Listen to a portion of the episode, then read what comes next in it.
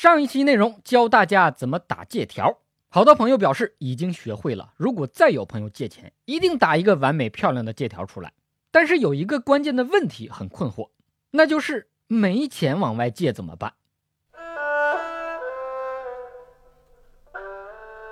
朋友，对不住哈，没想到你学了一身打借条的本事，却没有用武之地。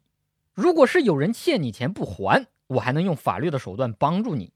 至于怎么能有钱往外借这个事儿，我也在琢磨呢。借钱的利息约定多少合适？民法尊重当事人的意思自治，就是只要不违法，你们爱怎么约定就怎么约定。借款的利息利率定多少？借贷双方商量着来。但是别超过法律规定的上限，超过了就算放高利贷。法律规定，民间借贷的利率不得超过一年期贷款市场报价利率的四倍。贷款市场报价利率简称 LPR，中国人民银行每个月会公布一次。比如，二零二零年十二月，一年期 LPR 的利率是百分之三点八五，民间借贷的利率不得超过四倍，也就是不能超过百分之十五点四。只要不超过这个数，法院就支持；如果超过这个数，法院不但不支持，还反对。如果借贷双方约定的利率超过法律规定的上限，还没支付的超过部分的利息不用支付，已经支付的超过部分的利息可以要求返还。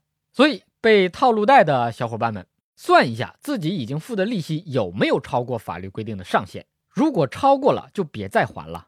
借款人注意了。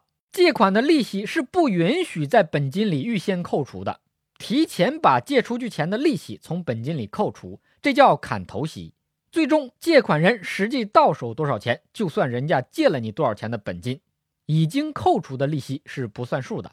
借钱的时候，提供担保的保证人的内容该怎么写？保证人一定要写上对这笔债务承担连带责任，只有写上这几个字，才算连带责任保证。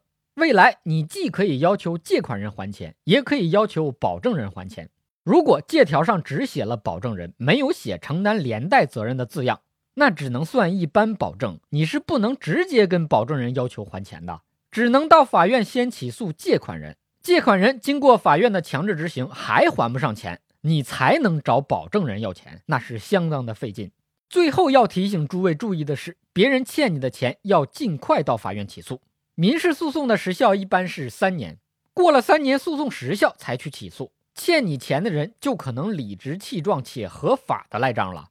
法律没法保护躺在权利上睡大觉、不积极行使自己权利的人，自己的事儿你自己都不着急，最后吃亏了就别怪这个那个的。点赞关注小法哥，懂法生活不翻车，法律咨询留言说，微信公号小法哥。